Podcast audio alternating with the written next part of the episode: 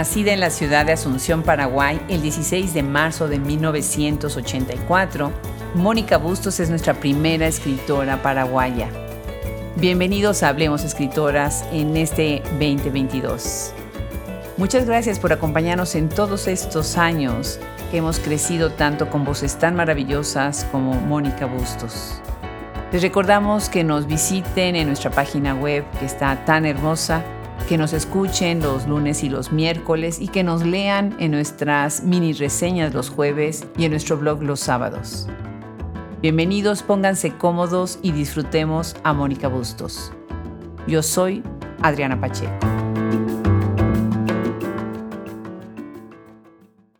El micrófono de Hablemos Escritoras viaja por primera vez hasta Paraguay y estoy muy, pero muy contenta de que en este momento estamos recibiendo a nuestra primera escritora paraguaya.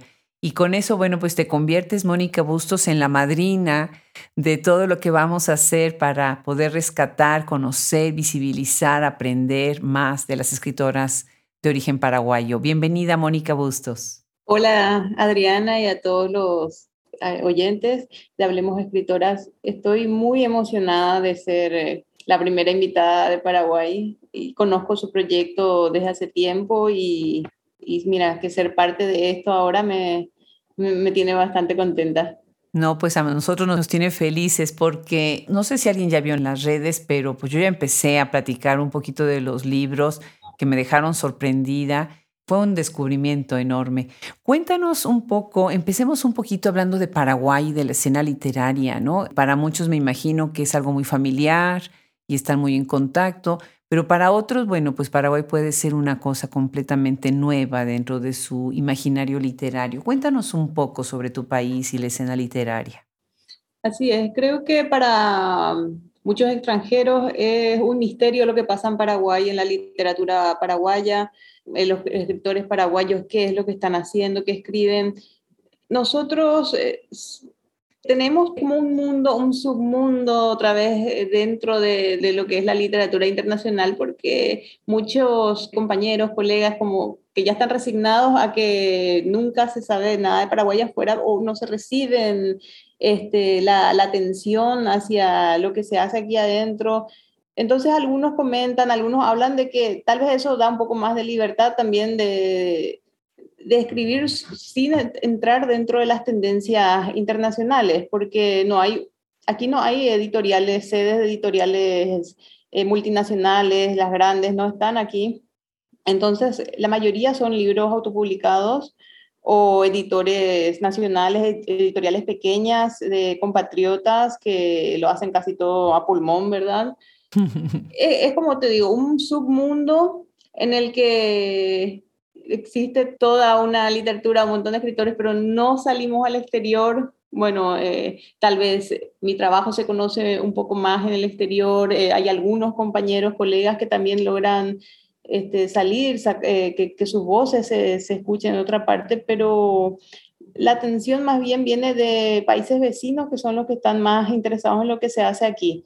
Yo sé cuando voy a otra, a otra parte o me invitan para participar en conferencias o ferias de otros países, la sorpresa que hay decía, ah, ¿qué se hace en Paraguay? Y un interés, pero ese interés, sin embargo, no se ve a lo largo del año de gente que, que quiera saber qué se hace en Paraguay, ¿verdad? Claro. Sin embargo, sí lo siento yo cuando voy a otra parte, me dicen, nunca conocí a una escritora paraguaya. Sí, es lo que pasa. Qué barbaridad. Es que a veces quedamos como que muy metidos nada más en nuestros círculos, ¿no? Y los países se convierten más en literaturas nacionales, Así es. Eh, la producción literaria y muchas veces, como tú dices, bueno, es casi como ya la idea preconcebida, bueno, voy a escribir para mis compatriotas. Eh, sí, sí. Ahora yo sé que tú te mueves mucho a México y tú te has internacionalizado mucho y bueno, ahorita que hablemos con tus libros, en dónde has publicado, pues se ve esto que has hecho fuera, ¿no? ¿Por qué México? ¿Y cómo es que tú haces esta salida hacia otros países con tu obra? Empezó, creo, en el 2010 eh, con, el, con mi premio Augusto Rabastos, el primer, la primera edición del premio Augusto Rabastos, mi novela Chico Bizarro y Las Moscas eh, obtuvo ese premio y fue publicado por Alfaguara Claro que el hecho de tener, de estar en una editorial como Alfaguara te da también ese, por decir, respaldo, reconocimiento de que, ah, bueno, esto se está escribiendo dentro de los niveles, ¿verdad? Eh, o sea, es una autora Alfaguara, ¿verdad? Y en ese mismo año eh, me seleccionaron para unas residencias artísticas en Ciudad de México y yo fui, ahí, ahí me, me enamoré de México y, y, también me enamoré de un mexicano, me casé con un mexicano. Ah, ok. Entonces ahí tengo mi, mi, mi, relación tan cercana a México y la, la ida y venida de, entre, entre ambos países que estoy. Y, me encantan los escritores mexicanos, eh, soy muy, todos mis libros, yo no sé si esto sea relevante tal vez en otro país, saber que en Paraguay es difícil conseguir libros de lo que se está hablando en otras partes porque, como te decía, no están las editoriales grandes, no tienen sus, sus sedes aquí, ¿verdad? Ni y mucho menos las pequeñas, las que les cuesta más exportar libros. O sea, es difícil conseguir títulos contemporáneos aquí, ¿verdad? Y yo, todo mi, mi mundo literario también es en México, donde yo me, me rebusco entre todo lo que hay allá, que siempre está, sabes que el mercado mexicano es totalmente diferente. Todo lo que sale en el, internacionalmente está primero ahí, no, no, se compara lo que es tratar de buscar un, un, título aquí en Paraguay. Bueno, creo que me estoy desviando de la, de la pregunta. ¿Y cómo llegas a Alfaguara? Con el premio, el premio eh, Augusto Robasto, en ese, en, en ese momento trabajaron con Alfaguara y gente de Alfaguara fueron también los coorganizadores de ese, de ese premio. Es como lo que, lo que ahora es el premio Clarín en Argentina, que trabajan con Alfaguara. El Augusto Rabasto fue en ese momento con Alfaguara. Pero ¿qué pasa? Después de unos años, un par de años más, eh, ocurre este cambio en, la, en los grupos, Grupo Prisa, Penguin Random House, y es ahí cuando sale de Paraguay la sede. El premio Augusto Rabasto continúa, pero ya no está con esta editorial. Entonces, como que yo tuve esa salida gracias a ese premio y llegué hacia Alfaguara. Y después, ya estando yo dentro de este grupo de, de Penguin, e, es cuando ocurre lo de, lo de Novela B, que, que también trabajo con ellos, y, pero ya con otra, otro sello editorial. Y en México, y eso ya no se da aquí en Paraguay, en, en Sudamérica, directamente con la editorial en México sale Novela B. Entonces, eh, como te decía, es una relación muy cercana con México, en donde me, eh, mi vida, mi carrera, todo se forjó también ahí. Yo siempre estoy agradecida con México y los mexicanos. Ah, pues mira, mi origen mexicano te agradece mucho ese cariño. Qué bueno, siempre se abren estas comunidades. México ha sido siempre un excelente anfitrión para recibir a nuevos escritores y eso, bueno, pues es maravilloso. Déjame mencionar otros de tus premios para que vayamos completando esto que acabas de decir ahorita. En el 2006 obtuviste una mención de honor por el cuento La caída del fuerte Fantasía en el concurso organizado por el Centro Cultural La Casona de Asunción.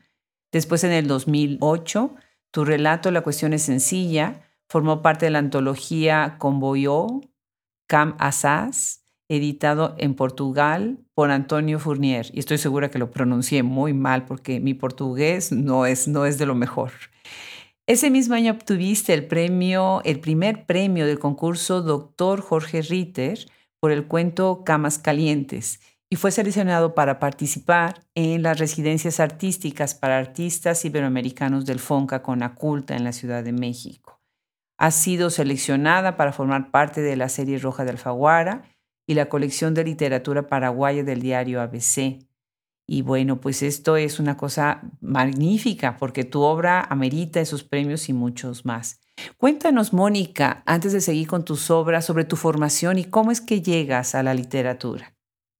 Siempre digo que para mí cuando yo era una niña, era muy pequeña, recién aprendí a leer, también a la par iba escribiendo. Si todavía no sabía escribir bien, iba haciendo viñetas como de historietas, contando historias. Esa, esa contar historias me encantaba y me encantaba leer historias. Y en el colegio me conocían como una contadora de historias, ¿verdad? Me, me tenían como que yo hacía, era algo, siempre fue, no, no, sé ahora en estos tiempos, pero en ese momento era algo raro la que se iba en el, en el receso a, la biblioteca o la que se pasaba escribiendo cuentitos, novelas, qué sé yo, me veían como diciendo, para que, si iban a mi casa y veían montículos de papel escrito, vos escribiste todo esto y como para qué, ¿verdad? Como... ¿Por qué estás escribiendo? Y la verdad no, no, sabía, escribía porque, estaba, porque me atormentaban esas palabras, esas historias, esos personajes y la única forma de sacar todas esas voces era escribiendo. No me imaginaba que iba a publicar ni que iba. Yo pensaba que era algo común entre todos, que todos los chicos, todos los niños, adolescentes, que todos se pasaban escribiendo. Después me iba dando cuenta que me decían, no, yo no escribo ni leí nunca un libro. me decían cosas así. Y me parecía algo muy común. Y ya cuando iba a terminar el, el colegio y no sabía también qué iba a seguir, qué carrera iba a seguir. Yo pensaba algo así como psicología, no sé, no, no, no, no, no sabía mucho y me dijo una profesora de, de, lengua que siguiera algo relacionado a las letras y me dijo, te, veo en ciencia de la comunicación y estudié ciencia de la comunicación y también hice algunos cursos sobre audiovisuales porque eso siempre me gustó, el audiovisual. Creo que mucha de mi influencia en la, la escritura tiene mucho que ver con el cine, con el audiovisual, la estética viene primero de las imágenes que trato de reproducir en mi forma de, contar, en, mis letras. Y sí, esa es mi formación, ciencias de la comunicación y no sé, tal vez nunca ejercí, eh, llegué a escribir para Vice alguna, alguna nota, un artículo sobre una experiencia de mi papá y, en la dictadura, pero ahora mismo no, no ejerzo. Hice me gustó estudiar ciencia de la comunicación y creo que tiene, también hay una influencia del, del periodismo en algunas de mis novelas, porque de hecho la, la, mayoría de las inspiraciones vienen de notas, noticias reales y de forma exagerada. Claro. Y ahorita que mencionas a tu papá, para quienes están familiarizados con la, el arte y la cultura paraguaya, Mónica es hija del pintor, artista Porfirio Bustos. Así que bueno, de ahí tienes una influencia y seguramente tu madre y otros miembros de tu familia influyeron también tu manera de ver la literatura y la vida para retratarla en, la letra impresa, ¿no? Y ahí has hablado, por ejemplo, de una de tus influencias es Edgar Allan Poe. Y cuando veo uno de tus libros, bueno, pues dice uno, pues claro que sí, ¿no? por supuesto. Él es una de tus muchas influencias. Cuéntanos un poco, ¿a quiénes más recuerdas como estas influencias que te hicieron escribir, especialmente en ese aspecto, vamos a hablar de varios aspectos de tu obra, pero este aspecto del terror, de la fantasía, de lo gótico, ¿no? de lo oscuro. Una de, mi, una de mis escritores favoritos cuando yo era una adolescente era Dostoyevsky, o sea, siempre lo tengo toda la vida y, y eso que él sé que no es, no es terror, no es nada oscuro, aunque sí es oscuro para el alma. Sí, cómo no. pero me encanta siempre me gustó y, creo que mis primeras novelas, las que yo escribía para mí, o mis primeros escritos, tenían mucho que buscaba, eh, no sé si escribir como él, pero sí buscaba eh, generar lo que él generaba en, mí. Es pensar de, otra forma a la, vida, ver a los seres humanos de otra forma. Y el terror, la fantasía, la ciencia ficción tal vez vino de mí porque, no sé si de, una inspiración más personal, de una forma en la que siempre me atrajo, me atrajo la oscuridad, me atrajo encontrar algo, tal vez la luz en la oscuridad o la oscuridad en la luz. Y creo que eso también es algo de Dostoyevsky, ¿no? Encontrar algo de bondad en una persona que se considera malvada de naturaleza o encontrar algo de, de maldad en una persona que, que, que, se considera, que todos creen que es una buena persona, ¿verdad? Me, gustaba explorar ese aspecto psicológico de las personas. Y mm, cuando crecí, también el primer latinoamericano que leí fue Gabriel García Márquez, porque mm. yo estaba muy, muy metida con Poe, Dostoyevsky, leía eh, americanos, leía rusos, ingleses, casi después, después, bueno, cuando digo después me refiero a los nueve años, a los nueve años que empecé a leer latinoamericanos y, y García Márquez me, asombró con toda su, con, toda su imaginación. Qué lectura, ¿no? Me hubiera encantado verte con un libro a los nueve años de 100 años de soledad en tus manitas, ¿no? Qué belleza, qué imagen tan linda. Fíjate, Mónica, que conmigo pasan cosas bien interesantes en este proyecto tan, tan, tan fascinante que de verdad me, me deschaveta cada día más. De repente se me topan cosas enfrente, me pasan cosas enfrente que digo, pero ¿cómo, cómo pude haber llegado acá a través de este camino? Y yo llegué a ti a través de Editorial Obscura. Y fue muy interesante porque Obscura está en España. Hicimos todo el acuerdo, ellos supieron de nosotros, lo cual me halagó muchísimo. Yo supe de ellos, me encantó. Y uno de los libros que llegaron en su, en su paquete, antes hicimos la selección de que queríamos traer a Estados Unidos, y uno de tus libros pues venía precisamente Novela B. Y llega Novela B a Estados Unidos y, y pensé, bueno, es una coincidencia muy interesante que haya llegado esta reedición por una editorial española que contacta a un podcast y a una enciclopedia que se da en Austin y finalmente se entabla este círculo hasta llegar a ti, ¿no? Interesantísimo. Bueno, pues cuéntanos, ¿cómo llega Novela B a esta reedición con Editorial Obscura, que además tiene una propuesta muy interesante, la editorial? Y bueno, el libro estaba casado, ¿no? Pero casadísimo para estar publicado por ellos, ¿no?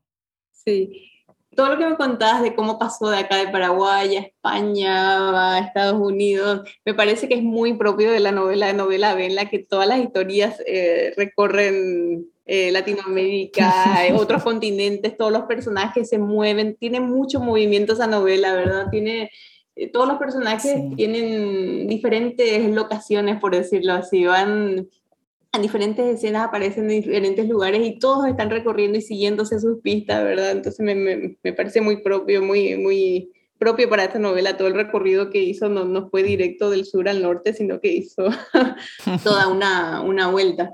Sí, para mí Oscura es una editorial que creo que ya que, que va a ser un, un, clásico en esa línea de terror, fantasía y ciencia ficción. Trabajan muy bien, todos los autores son excelentes, todo me, me encanta teníamos nosotros un proyecto primero con otra novela que tengo que es inédita aún, pero entre conversaciones y conversaciones sobre esa novela, yo les conté que novela B estaba libre, había, yo había recuperado los derechos de suma de letras y ahí me dijeron, bueno, bueno, vamos a hablar de, de esto entonces y, y me dieron a, me, me, dijeron, esto es lo que nosotros queremos, esto es oscura, me, me dijeron y, y, lo querían, era una novela y cierto, es muy, muy propio es para el, para el catálogo de oscura y, y sí, eh, me dijeron, esto es exactamente lo que, lo que oscura quiere, lo que necesita y así fue con, se fue con ellos, ¿no?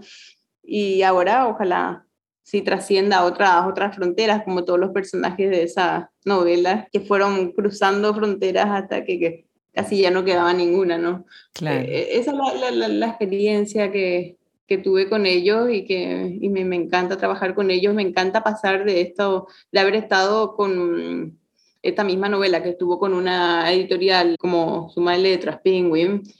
Yo creo que de, eh, estoy pasando una experiencia muy, muy linda con ellos, con Oscura, y creo que va a ser, como le, como le digo, una editorial va a ser un punto de referencia en estos géneros. Definitivamente. Y por otro lado, bueno, aplaudo a Suma de Letras que hace la apuesta, la primera apuesta en decidir publicar la primera edición. Es mm. magnífico. Este es un libro muy comentado en las redes. Si ustedes buscan a quienes nos están escuchando ahorita, estamos conversando con Mónica Bustos, nuestra primera escritora paraguaya. Felices de tenerla aquí. Y bueno, pues si buscan van a encontrar que hay mucho en las redes sobre novela B y algo que me interesa muchísimo es esta idea del género B del cine. ¿Ustedes se acuerdan de esas películas de terror que dice uno, bueno, pero ¿a quién se le ocurrió hacer esto? Y por otro lado, hay una gran afición. En Austin tenemos un grupo que tienen cines que se llama Álamo, donde puedes comer y ver películas, y todo es completamente avangar, fuera totalmente de lo convencional. Y cuando vas a ver una película muchas veces antes ves los cortos de películas de lo que se llama el género B, Ajá. que es un cine, pues no sé, a veces pensado como de segunda, lo cual no creo que sea. de corto budget, de corto presupuesto. Y bueno, pues más o menos de ahí viene algo de la idea de esta novela, ¿verdad? Cuéntanos un poco sobre esto, sobre cuál sientes tú que es tu aportación dentro de lo que es el libro de ciencia ficción, lleno de vampiros, de muerte, de sangre, de miedo, de horror. Y ahorita hablaremos de otras escritoras que han abordado el género también. A mí me encanta decir eh, cuando me dicen de qué trata novela B, es una novela de vampiros, como algo provocativo porque, ¿verdad? Que suena primero al que se las da de, de, erudito, de muy especial con la lectura, una novela de vampiros. Pero para mí es mucho más profundo que eso, es, son realmente, si lo analizas ahí, yo quería llegar, como te contaba hace rato, en, eh, eh, encontrar a, las, a, las, personas que están detrás de, de, esas máscaras, de esas apariencias, las personas que, que, que, es lo que sienten. Este, e, es más, me gusta mucho recalcar que en, novela B tiene también es una forma de parodiar a las notas amarillistas, a la prensa roja, y eso también tiene que ver con, con mis primeras experiencias en México, en las que pasaba por ahí, veía esos periódicos, en las tapas eran sangrientas, sin ninguna censura, y, los títulos eran títulos que buscaban comicidad, no buscaban ser chistosos. Y la gente pasaba entre los periódicos y nadie, a nadie le sorprendía, nadie se quedaba asombrado, nadie se aterraba, nadie se tapaba los ojos, nadie nada. Eh, veías niños, abuelitas pasando debajo de esas escenas monstruosas, macabras, terribles de las tapas de los diarios. Y yo pensaba, bueno, ¿qué pasa, verdad? En, en novela B se dan unos crímenes terribles, canibalismo, de todo, y, una persona en otra parte, en otro país diría, pero ¿cómo? Algo así de terrible no puede pasar desapercibido. Todo el mundo debería estar hablando de eso. Y sin embargo, en Latinoamérica puede pasar y no pasar desapercibido. Esas cosas son las que me daban, me daban risa cuando lo escribía. O, por ejemplo, el, el origen del chupacabra. Aquí hay un personaje que tiene una enfermedad. No sé si, no, no, no quiero llegar a dar detalles de, de la novela, ¿verdad? Pero inicia su historia con una, una noticia, la noticia de cómo surge el chupacabras en Puerto Rico, ¿no? Y este personaje, la gente tiene esta idea de él a causa de una nota periodística, ¿no? Una nota periodística que buscó ser amarillista, que buscó crear histeria colectiva y todo eso me parecía gracioso. También tiene mucho que ver con parodiar teorías conspirativas. Eso es novela de teorías conspirativas que ahora están muy se habla mucho de eso, pero en aquel momento no tanto, era solamente un, underground, por decirlo así, el saber qué era una cuáles eran las teorías conspirativas. Ahora todo se, se habla de eso y me parecía más bien burlarme de reírme, parodiar de cómo podían afectar a una persona una nota que buscando morbo puede, puede afectar la vida de una persona que, que, tal vez se ve diferente o que piensa diferente, ¿verdad? También, por ejemplo, eh, hay crímenes que quedan sin resolver en novela B o, crímenes en los que sí, se, sabe quién, no quiero llegar a, a nada, pero, pero eh, hay crímenes en los que uno dice, ¿cómo? Se tiene ahí el, el, criminal y no hay sentencia, pero son cosas que pasan en Latinoamérica, pasa en Paraguay, gente que está arrestada y no se sabe, que está presa y esperando sentencia. Entonces, todo eso, todo eso, eh, eso tan propio de, tal vez de, la corrupción o de una, una, prensa que, porque como, como te decía, estudié ciencia de la comunicación y también cuando yo estudiaba, claro, tenía unas ideas de que, ah, voy a cambiar el mundo, ¿verdad? Y sin embargo, después uno termina haciendo, haciendo tal vez notas que busquen, también buscando ahora, se habla mucho del clickbait, ¿no? Entonces, eso es novela B. Es una forma de no reírnos, pero sí llamar la atención sobre cómo crímenes tan despiadados, terribles, horribles, pueden pasar frente a nuestros ojos y después uno se olvida, ya no es noticia, ya a nadie le interesa, ya pasa. tal vez yo estoy estoy hablando de una forma mucho más profunda de entender novela B y sin embargo, si hablamos otra vez, como yo te decía, ¿de qué trata novela B? De una mujer que se cree una vampira y gente que se la cree, gente que, que cree que realmente es y ahí, ahí entramos en, el, en, el, en la cuestión de la obsesión. Claro. Y la violencia originada por, por obsesión. Tal vez algunos obsesionados por lo que vieron en, la prensa y dijeron, ah, sí, esta es, esta es nuestra Mesías o esta, o esta mujer tiene algo especial. Y Dila Dubi es la, la protagonista, es la que menos habla, la que menos acciones tiene en la novela y sin embargo todos están locos por ella. Da, para, da para, para pensar sobre eso. Sí, es muy interesante cómo se ha usado este género de, de los vampiros, de los fantasmas, de lo, de lo metafísico, de lo sobrenatural, para poder hacer un cuestionamiento acerca de lo que sí realmente pasa, eh, sobre todo en términos de violencia, ¿no? Y de cosas, como tú bien acabas de decir, casi ridículas, que, que, nosotros para los latinoamericanos casi las vemos como comunes, ¿no? Como, como normales.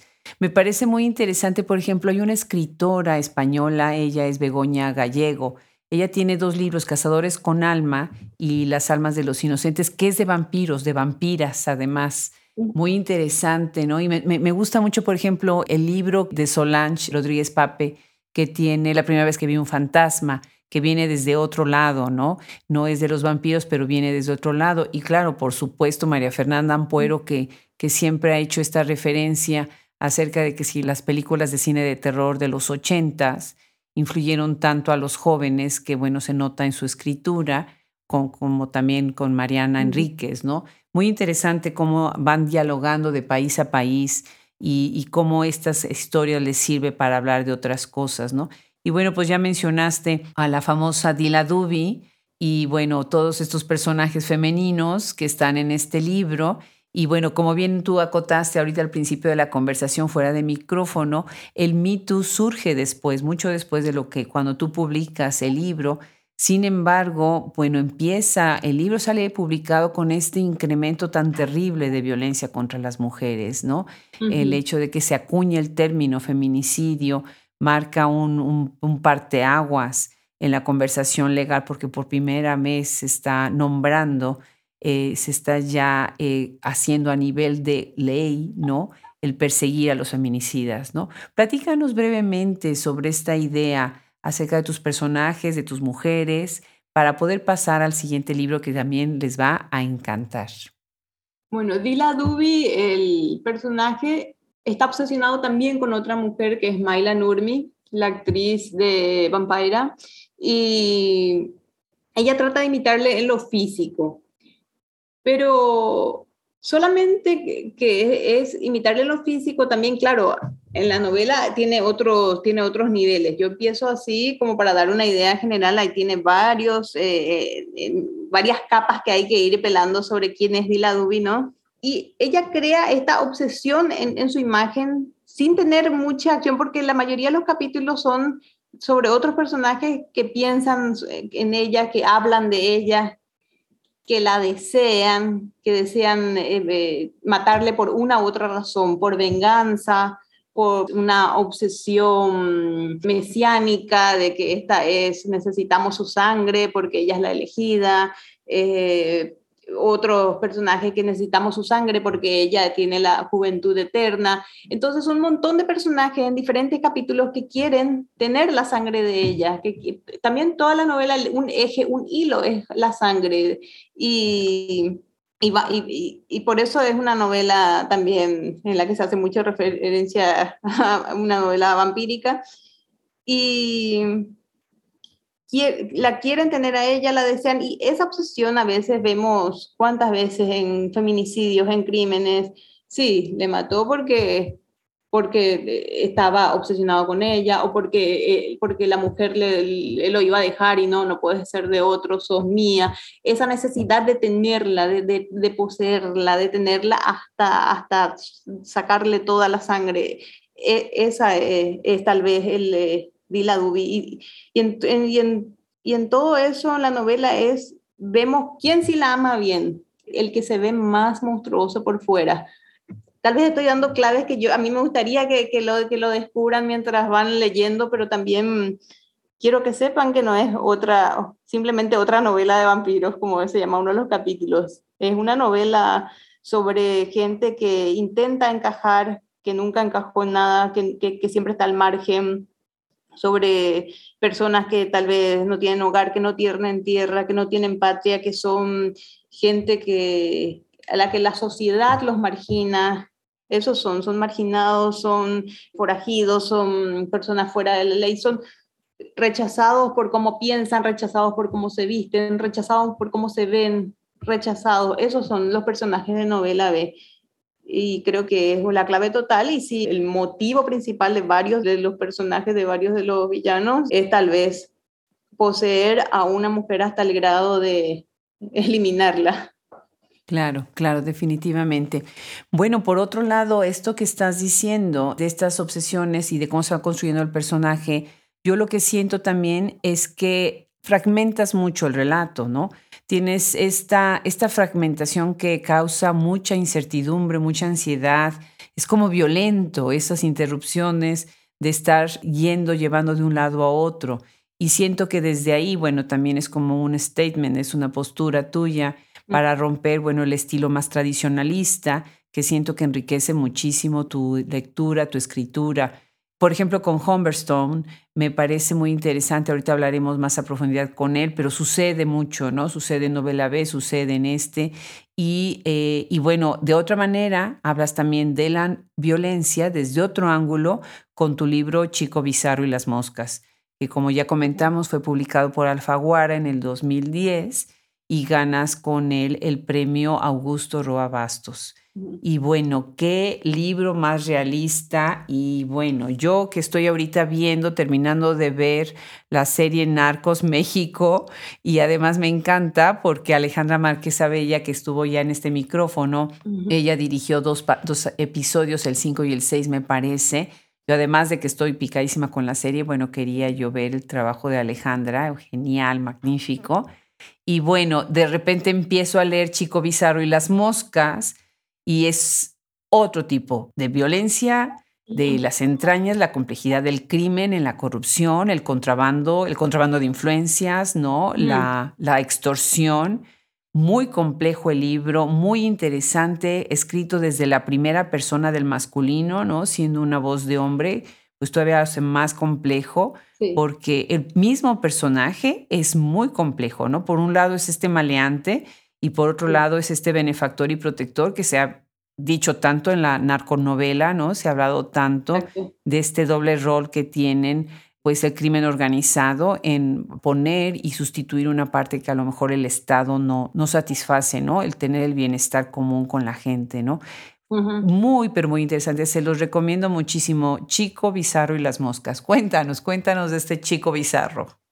Yo tenía entre 20 y 25 años cuando escribí esta novela y sí, eh, tenía este personaje en la cabeza que, que, no paraba de hablarme y yo sabía, era un treintañero, tenía 33 años este hombre y era un delincuente, pero a él no le gustaba sentirse un delincuente, como, como estás diciendo, tenía algo de benefactor o tenía algo que, que, él creía que le hacía superior a los demás tal vez, o que, era, que tenía que recurrir a ciertos crímenes porque de todas formas las cosas que él robaba o las, las cosas que él destruía no eran valoradas por nadie porque él era, se sentía el dueño del, del, Paraguay.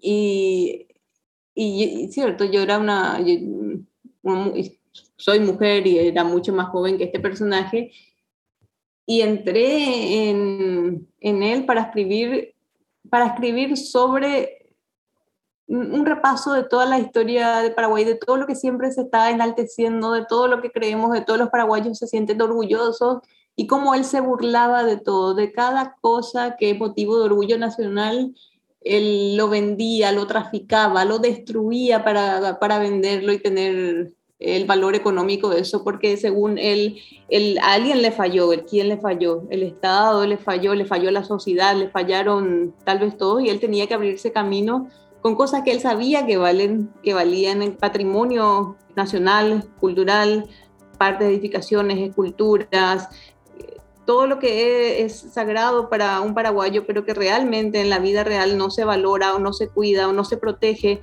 Entonces él lo robaba, él lo tomaba y él se lo vendía a gente que, que según él lo valoraba. Entonces él pensaba y se sentía superior porque yo estoy haciendo el bien. Claro que dentro de todo eso es bromear mucho con cosas que realmente pasaron o pudieron pasar, cosas que que pasaban no sabían por qué y supuestamente la razón era él y sus crímenes absurdos. Me encanta el absurdo, me encanta lo, hacer lo disparatado, lo, cómo estos personajes pudieron, según ellos, cambiar o modificar eh, la, la, historia del Paraguay. Y es una forma de, es, creo que es mi novela más paraguaya, es lo más paraguayo que, que he escrito porque siempre me gusta globalizar, hablar de diferentes culturas, porque en mi experiencia es, es así, como te decía, estoy, estoy entre México, Paraguay, mi esposo es mexicano, o sea, tengo un montón de, de, ya de una transculturización adentro y Chico Bizarro y las moscas es un, es un pequeño monumento a todo lo que como paraguayos creemos que es sagrado, pero que no se protege, no se cuida y entonces este delincuente se, se aprovecha.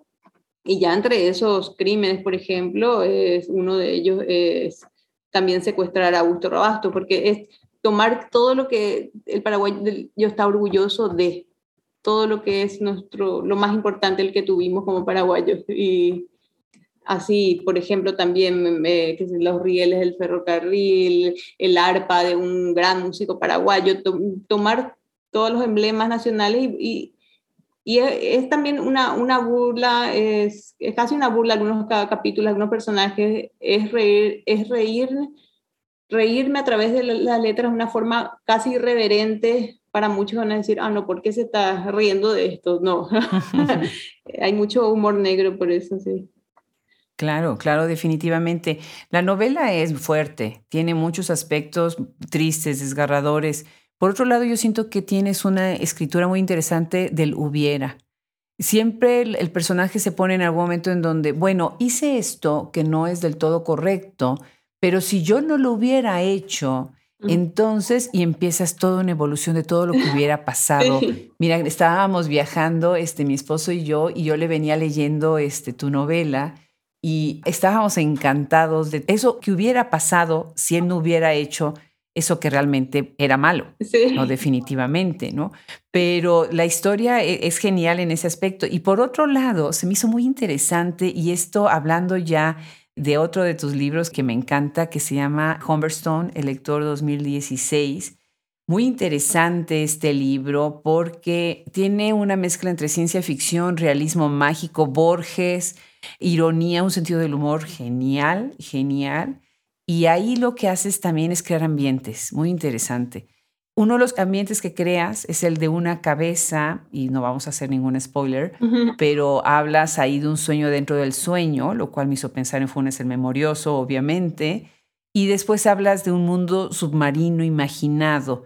Y yo tengo un cuento que todavía no se publica sobre exactamente un mundo submarino imaginado, y me pasó porque nado y cuando nadas estás adentro del agua en ese silencio, en ese otro mundo. Y un día se cayó enfrente de mí un niño en un estanque de tortugas, lleno de tortugas. Entonces pensé en el ¿qué, qué había pasado cuando el niño entró en ese mundo submarino y vio lo que estaba pasando ahí adentro. Y tú tienes una cosa muy genial, similar, ¿no? En donde construyes toda una ciudad submarina y bueno, genial, platícanos un poco sobre este libro y cómo dialogas con esta idea de crear ambientes, que es lo mismo que pasa en Chico Bizarro, ¿no? Estás creando estos ambientes. Sí, para mí en Humberstone hay, una, hay una, un viaje de encuentro, un viaje real e interior, ¿no? El desierto y representa toda esa angustia de este, de este protagonista que es también un escritor que no puede escribir. Creo que es para mí esta novela es muy personal de cómo podría sentirte si no puedes escribir. Y, y él no escribe y cuando no escribe lo suceden todas estas eh, situaciones surrealistas que son mucho más interesantes que, que él sentado escribiendo con una, una hoja, un papel y, y tal vez son cosas que me, no sé, fue como una, un desprendimiento total de, de, de, la realidad, pero también tenía mucho que ver con lo que yo pasaba en ese momento. Estaba teniendo unos problemas de, de tiroides, entonces yo estaba experimentando una, unos síntomas muy extraños como lo que le pasa a él, que puede escribir por su piel y se le queda como una termografía, se llama. Y todas esas cosas me parecían, eh, es una, un, un, viaje en el que él se siente en un delirio casi febril, ¿no? Parece cuando alguien está, está delirando, pero también es es muy real las cosas que descubre y para mí era un, un escenario en el que sí podían pasar cosas eh, aquí en el desierto, allí en el desierto de Atacama. Y es un, un, viaje de un escritor que no puede escribir, al que, que busca a una, a una niña desaparecida. Sí. Y el mundo submarino, para mí, tiene mucho que ver también con esto que me contabas, que te relaja mucho el agua. Y a veces cuando hago, trato de hacer esta meditación y, pienso pienso en el océano, pero sin embargo, yo tengo mis peores pesadillas son maremotos, son sueños que es, o la gigante que se llevan todo. Tal vez de eso viene este otro mundo y que también me parecía curioso el hecho de que, o, gracioso, que siempre estamos eh, buscando eh, vida extraterrestre en el, en, el, en el cielo y de repente aparece del océano otra especie, ¿verdad?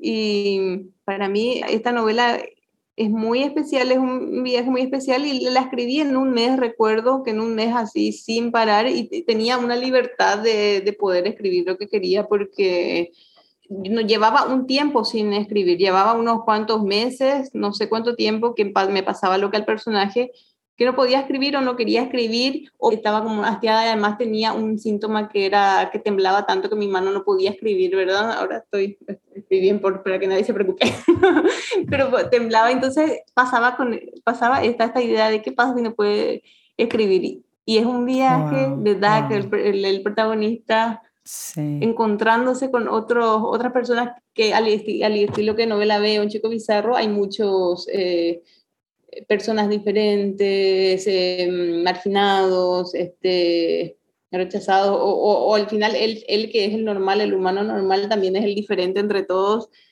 tiene mucho que ver con eso y con y como una catarsis de, de, lo que realmente estaba sintiendo y, y, era una vuelta a ese personaje, más a esa primera persona de personaje masculino. Y me, yo lo disfruté mucho y no sabía si la gente lo iba a entender pero sí tuvo muy buena eh, aceptación o personas a las que les llegó, les llegó mucho la, la, novela y creo que tiene que ver cuando uno escribe con total libertad sobre lo que realmente quiere escribir. Digo esto porque, como sabrás, en el mundo editorial eh, de repente hay un, esto es lo que estamos buscando, tiene que ser así, esto no puede estar, esto es lo que se vende. Eh, hay, hay como una, hay ciertas tendencias que hay que seguir y sin embargo con Humberstone tuve una libertad de hacer lo que quería porque porque realmente querían algo mío y dijeron, bueno, queremos, lo, queremos algo tuyo. Y yo dije, ah, bueno, algo mío, realmente mío. Esto es de lo más profundo de mi conciencia, mi subconsciente. No, maravilloso, Mauricio. Yo se los recomiendo muchísimo. Me encantó el libro. De verdad, esta es la idea de revisar toda la obra de una escritora o la mayoría de su obra porque se pueden ver todas las facetas. O sea, es maravilloso que hablemos de novela B, por supuesto, que además, bueno, va a ser la más reciente, pero tenemos que ir también atrás a otros libros que han hecho como a Mónica Bustos, Mónica Bustos, ¿no? Definitivamente. Bueno, ¿te parece si para cerrar esta conversación nos lees un fragmento de este libro que creo que es, es muy, muy bueno? Y también decirnos que, en qué estás trabajando ahora, cuál es tu siguiente proyecto mi siguiente proyecto, estoy trabajando en, tengo una novela inédita, un manuscrito que también está, eh, tiene esta fragmentación sobre la memoria y los sueños, entonces está, está otra vez dentro de, la, de, del mismo estilo fragmentado y tal vez para algunos difícil. A mí personalmente me gusta leer así. Cuando hablamos de la influencia, tal vez eh, no mencioné que para mí Chuck Palahniuk es un, una gran influencia, me encanta, me gusta mucho. Y también me gusta Rodrigo Fresan, Vidas de Santos. También Amberes de Bolaño, estoy, estoy pensando así porque quería eh, resaltar, hace rato solo hablé de Dostoyevsky y si quiero mencionar algo más actual, contemporáneo, que sí me influyó, que realmente no sé si influir o más bien que me dio esa libertad de decir, ah, bueno, si ellos escriben así, publican así, ¿por qué? Porque lo mío no podría ser aceptado. Y digo eso porque a veces llega a puntos en los que escribo de una manera que me dicen amigos escritores también, pero estás escribiendo para otros escritores y tenés el talento para escribir un bestseller. ¿Por qué escribís para escritores? Porque escribir para escritores realmente cuando escribís es difícil, ¿no? Y decía eh, David Foster Wallace, algunos solamente quieren por pretensión tratar de demostrar cómo pueden escribir. Yo no quiero hacer eso tampoco, no quiero hacer por pretensión. Para mí eh, es tratar de explorar a las personas todos sus lados, los oscuros, las luces, y eso novela ve, eso Hammerstone, en Chico Bizarro también, el, los malvados que se creen buenos o que todos tienen su lado débil, e, eso, eso es algo que me, que me gusta mucho y, y, menciono tal vez Amberes Bolaño porque yo sé que para, o según lo que había leído sobre él, para él era especial esa novela y sin embargo era difícil de publicar o Vidas de Santos de Fresán, para mucha gente es muy rara y no entienden ni se la cierran otra vez y para mí era es divertidísimo. Qué interesante. No, pues magnífico. Mónica, pues qué gusto, qué gusto tenerte en este micrófono y bueno, léenos, léenos para que te oigamos en la lectura.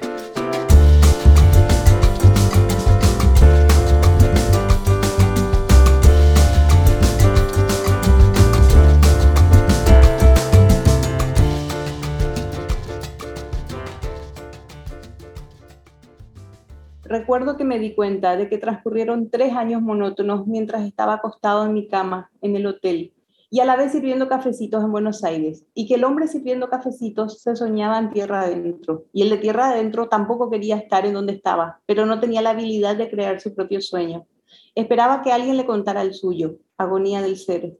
Sentía la presión en mi pecho aún estando acostado, me asfixiaba la idea de no recordar cómo despertar, mientras mi doble en Buenos Aires pasó tres años subiendo las sillas sobre las mesas cada noche, bajándolas por las mañanas, aguantando reclamos de los clientes que si algo estaba frío o muy caliente, aunque a él nada le interesaba. Era un robot con las emociones oxidadas.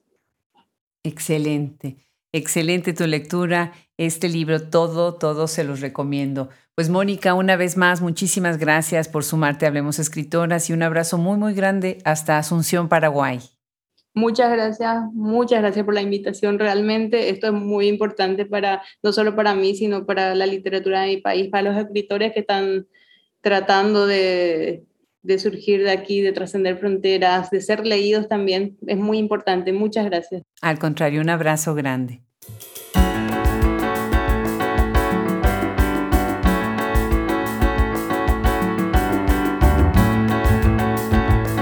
Pues sí, Platicamos con Mónica Bustos el día de hoy, fue nuestro micrófono hasta Asunción, Paraguay. Qué gusto haber entrado de lleno a su obra.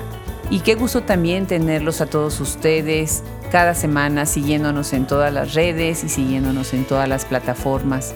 Muchísimas gracias a nuestro equipo, dirección, de Ingeniería de Audio, Fernando Macías Jiménez, edición de podcast, Cristian Josefi, social media, Andrea Macías y a nuestros colaboradores Wilfredo Burgos Matos, Alejandra Márquez, Fran Denstedt, Verónica Ríos, Gaele Calvez, Gisela Jefes, Juliana Zambrano, Liliana Valenzuela. Yo soy Adriana Pacheco y les mando un fuerte abrazo desde Austin, Texas.